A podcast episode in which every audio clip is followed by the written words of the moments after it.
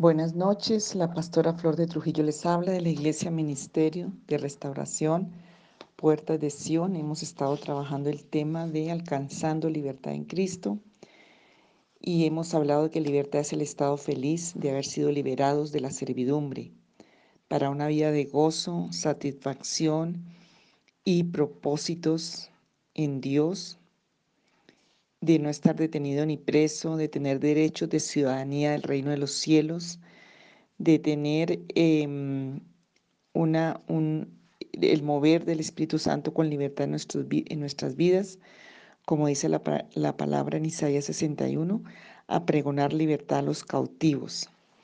Hemos visto que hay tipos de alteraciones de la libertad, el cautiverio, y lo vimos ya en el, en el audio anterior, el cautiverio y también eh, vimos las evidencias, los hijos de la cautividad, la desintegración familiar, eh, los que viven una vida de extranjeros y advenedizos en todo lugar, eh, la opresión y mm, condenación, acusación, testigos falsos, sentencias, prisiones, cárceles, instrumentos de castigo, azotes, cepos, vituperios, cadenas, grilletes, calabozos, yugos, persecuciones, cautiverios, todo eso hay personas que lo están viviendo. Isaías 49, 24 al 26 hay una promesa muy grande de la libertad, porque el Señor Jesucristo llevó cautiva la cautividad, dice el Salmo 68, 18, y en Efesios 4, 8 también habla.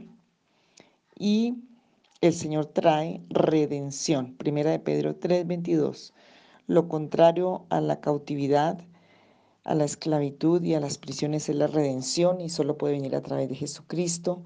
Ayer dimos las promesas, hoy quiero mirar un poco lo que es la esclavitud. Ya vimos el cautiverio, hoy vamos a ver la esclavitud. Implica estar encerrado bajo llave, implica estar preso, se manifiesta como una opresión. El esclavo se le da el sobrenombre de hijo de fornicación bíblicamente.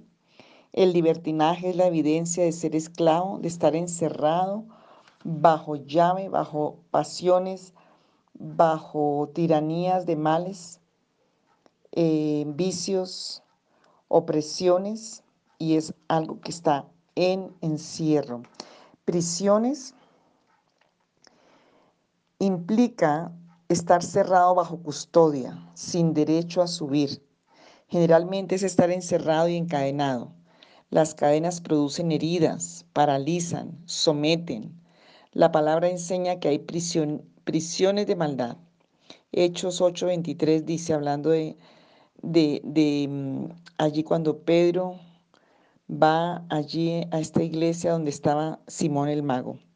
En la guerra siempre caían capturados y eran pues prisioneros de los enemigos. Al prisionero se le condenaba y sentenciaba. Hay prisioneros de guerra.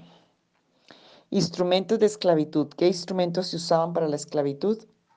Azotes, vituperios, amenazas, cadenas, grilletes, yugos, cepos, calabozos, vestidos y atuendos de esclavitud. El esclavo padece de violencia y de maltrato. Es una de las características de la esclavitud, la violencia, el maltrato, los castigos, los azotes, los vituperios, las amenazas, los atuendos y las vestiduras de desgracia. Saetas, que son las saetas, calamidades, hambre.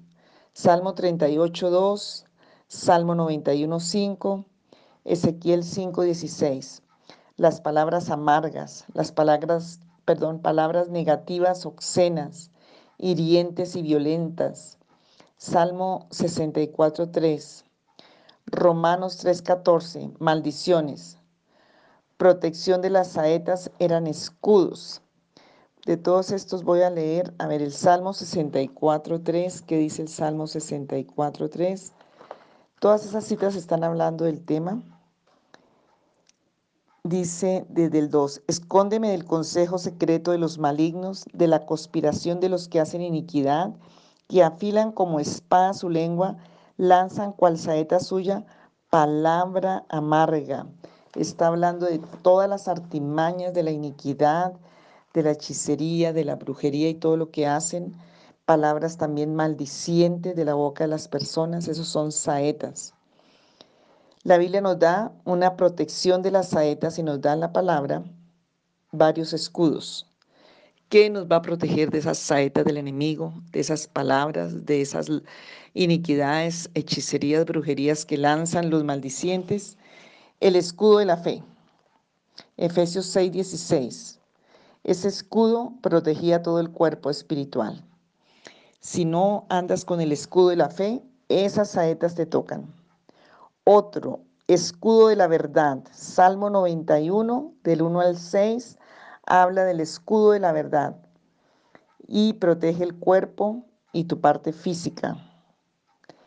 También la Biblia habla el escudo de la salvación, Salmo 18, 35, y es el que protege el cuerpo y el alma.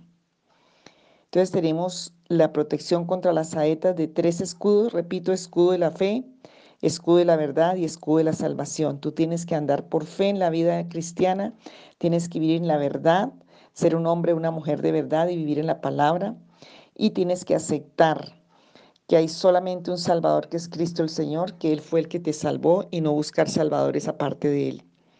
Cepo, ¿qué dice la Biblia que es cepo? Todos estos son instrumentos de esclavitud. El cepo era un instrumento de castigo, como, como lo que le pegaron a Jesús. El cepo era una humillación, era un lugar donde se amarraba al reo para atormentarle. Humillación, su bajeza, vergüenza. En Job dice, asemeja el cepo con la aflicción. Job 13, 27 y Job 33, 11 hablan del cepo. Humillación, su bajeza, vergüenza, esa inferioridad, estar por debajo, estar bajo vergüenza, bajo humillación. Hay gente que está así y tiene que salir de esos cepos, de esas saetas, de esas prisiones, cárceles, cautividad. Terror, miedo y azote, otro instrumento de esclavitud. Deuteronomio 25, 1 al 3, lo vamos a leer. Deuteronomio 25, 1 al 3 nos habla de esto. Dice así, si hubiere pleito entre alguno y acudiere al tribunal para que los jueces lo juzguen, estos absolverán al justo y condenarán al culpable. Y si el delincuente mereciere ser azotado, entonces el juez le hará echar en la tierra y le hará azotar en su presencia según su delito, será el número de, azotes. Se podrá dar 40 azotes, no más. No sea que si lo hicieren con muchos azotes, si lo hirieren con muchos azotes, más que esto se sienta tu hermano envilecido delante de tus ojos. Terror, miedo y azotes. Para, era una pena prevista limitada a 40 azotes no más. El lugar de la aplicación era en las sinagogas. Mateo 10, 17. Jesús fue azotado. Mateo 23, 34. Las congregaciones legalistas usan estos azotes, terror y miedo. Jesús lo pagó por nosotros. Yugo era unir dos cosas, era quedar debajo, imposición de yugo de maldición, imposición de yugo de impiedad, imposición de yugo de esclavitud, imposición de desigualdad generacional, etcétera. Y hay mucha gente que está bajo yugos ajenos, extraños, malignos, y muchas también creyentes que están en cárceles y bajo azotes, bajo saetas, bajo cepos. También los instrumentos de esclavitud eran vestidos y atuendos.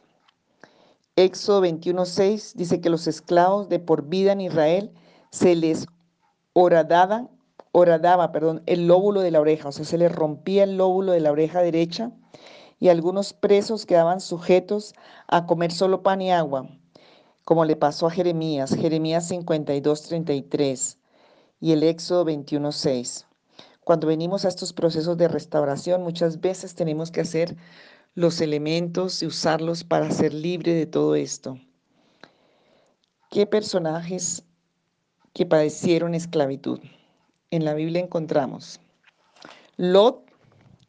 Lot y su familia y su gente fueron prisioneros de guerra y el patriarca Abraham los rescató en un acto de guerra juntamente con todos sus bienes. Eso está en Génesis 14, 14 al 16. Por la codicia y la avaricia de Lot, por haberse aprovechado injustamente de su tío Abraham. Él se fue y lo cautivaron. Hay gente que por esas causas cae en prisiones. Jacob se vendió por adquirir mujer 14 años. Génesis 29, 15 al 30. José, el hijo de Jacob, es vendido por sus hermanos y estando en Egipto es puesto en prisión injustamente. Génesis 39, 7 al 23. Sansón, por causa de impiedad, es seducido por Dalila y humillado por los filisteos, perdiendo primero la libertad y después los ojos y por último la vida. Jueces 16, 18 al 31. Al profeta Jeremías, sus mismas autoridades eclesiásticas y gubernamentales lo ponen preso por causa de la profecía. Jeremías 32, 1 al 2. Juan el Bautista pierde su libertad por descubrir pecados en la casa de Herodes. Mateo 14, 1 al 12. Pedro y Juan son castigados por levantar a un paralítico. Hechos 4, 13 al 24. Pedro es puesto en prisión por orden de Herodes y un ángel del Señor lo liberta. Hechos 12, 1 al 11. Em, liberar, librar y libertad. La liberación contiene tres formas elementales. Librar, liberar y libertar. La palabra liberación para las tres formas, vamos a mirarla. Liberación de él o los pecados demonios, expulsión, cuando hay una liberación. Sacar a las personas o familias de los asentamientos malignos. Todo esto que hacemos de maldiciones generacionales. También la liberación, como se conoce, que es echar fuera demonios, expulsarlos. Liberación de maldiciones, de iniquidades, de esa tendencia del mal, de esa fuerza maligna que pasó de una generación a otra para dañar y destruir, para traer condiciones de oscuridad a las vidas. Liberación de maldiciones, de iniquidad, de las prisiones, juicios espirituales, del espíritu, del alma, de la mente, del corazón. Circuncisión espiritual es lo que Dios quiere, nuestro corazón. Deuteronomio 10, 16, pero también lo hablamos, lo, dice el Nuevo Testamento en Romanos 2, 29. La liberación generacional de la simiente, de la línea de sangre, cortar el cordón umbilical de las maldiciones, de las generaciones, de caracteres espirituales, de la voluntad, de yugos y de cargas que ya hemos trabajado en otros audios, que han venido generacionalmente lo que hemos estado orando, que el hacha está puesta en la raíz del árbol para romper esta, este linaje de maldición, esta simiente de maldición y contaminado por obra de ocultismo, espiritismo, idolatría, donde entraron demonios, donde alteraron la simiente y el linaje. Librar, libres, comprende varios aspectos a la luz de las escrituras. Sacar a alguien de un trabajo pesado, cualquier especie de mal o peligro, el pueblo de Israel de las tareas pesadas y, servidumbre de los egipcios, como dice Éxodo 1.14, que los egipcios hicieron con dura carga y dura servidumbre al pueblo servir, pero el Señor mandó liberar al pueblo. Preservar, prevención, sacar o salir antes de que suceda el mal. José y María salieron con el niño Jesús de Belén antes de que Herodes mandara matarlos o los encontrara para matarlos. Poner o fundar la confianza en una persona o cosa, en este caso en Jesús. Disfrutar el día o tiempo de descanso, todo eso trae libertad, liberación. Tener y actuar con seguridad en todo lugar y en todas las cosas. Terminar con éxito toda labor y vivir los beneficios, negocios, familia, arte y oficio cuando vivimos eso es que estamos libres, hay libertad y revisa cuánto de eso sí tienes y cuánto no. Arreglar cuentas. La mujer fue librada de los que querían apedrearle. Arreglar y cambiar, justificación. El Señor cambia el lamento en baile. Librarse de una persona o ser espiritual. Aplacar al adversario que retiene su pleito y hacerlo huir o derribarlo David con Goliat. Adornar, ataviar, devolver lo perdido. Llegó enfermedad, expulsarla. Perdió salud, paz y bienestar, recuperarlo, entregárselo al Señor. Ajustar cuentas, dar el pago correspondiente. A Babilonia dice la palabra, dadle el doble de lo que ha hecho. Lo que el enemigo quitó o robó, lo tiene que pagar siete tantos. Levantar y ayudar a levantar. Éxodo 23.5. Todo eso tiene que ver con librar. El Señor quiere librarnos y mandó todo su plan para librarnos del pozo de la desesperación del infierno mismo. Liberar y liberación. Eh, en cuanto a operaciones intelectuales, espirituales, hay algunas diferencias notables, pero sus resultados son positivos. Cancelación y abolición de la carga que grava un inmueble o afecta a una persona. Recibo o constancia que se da personal o públicamente a quien ha satisfecho una deuda. En otras palabras, que el Señor cancele y quite las cargas que se han traído por generaciones que el Señor pague las deudas que se han venido como maldición generacional, revelar de un compromiso, relevar de un compromiso u obligación. Jesucristo pagó y murió, fue condenado por nosotros, nos liberó del castigo eterno, nos liberó del infierno. Abrir la puerta, ordenar la salida, darle las llaves para entrar y salir. Apocalipsis 3.8 ayudar, auxiliar y socorrer. Todo eso es liberar y liberación. Quitar, eliminar, expulsar los males consecuentes o anteriores al objeto principal. Por ejemplo, quitar los vestidos de la esclavitud. Enviar, despedir, soltar. Jesús interviene dos veces en la vida del paralítico. Primero lo levanta y le ordena caminar. Después en el templo le dice, mira, has sido sanado no peques más para que no te venga una cosa peor. Hablando del paralítico de Bethesda. Juan 5, 6, 14. Libertad y libertar. Los atributos divinos aplicables son Jesucristo el juez, Jesucristo el abogado, Jesucristo el testigo fiel, Jesucristo el verdadero, Jesucristo con justicia juzga y pelea. Apocalipsis 19, 11. Con esta acción las virtudes y dones que se manifiestan en el Señor son justicia, rectitud, equidad, verdad, fidelidad y misericordia. Eso sostiene el trono de Dios.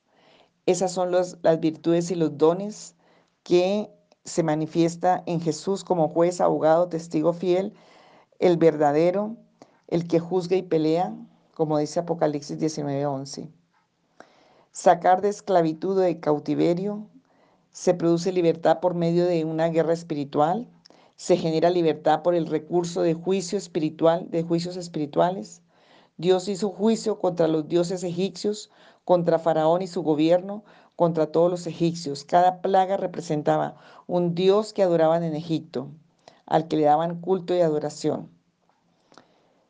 ¿Eres libre? Te pregunta el Señor en esta hora. ¿Eres libre? ¿Eres completamente libre? ¿En qué o para qué utilizas tu libertad? ¿Cuántos principios de libertad conoces? ¿Eres libre para libertar o eres libre para esclavitud?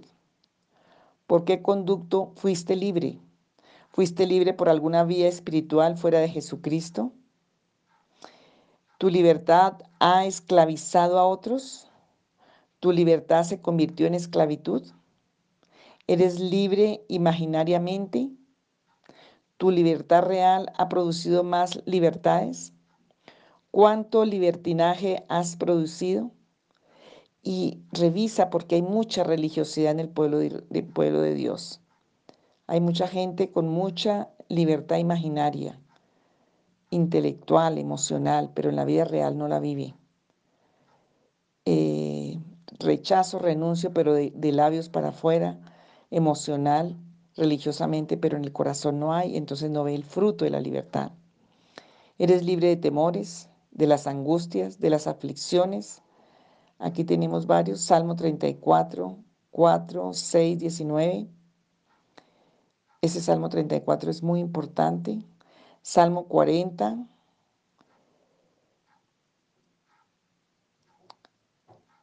¿Estás aceptando y reconociendo cuáles esclavitudes están activas? Tenemos que tener confesión y arrepentimiento genuino.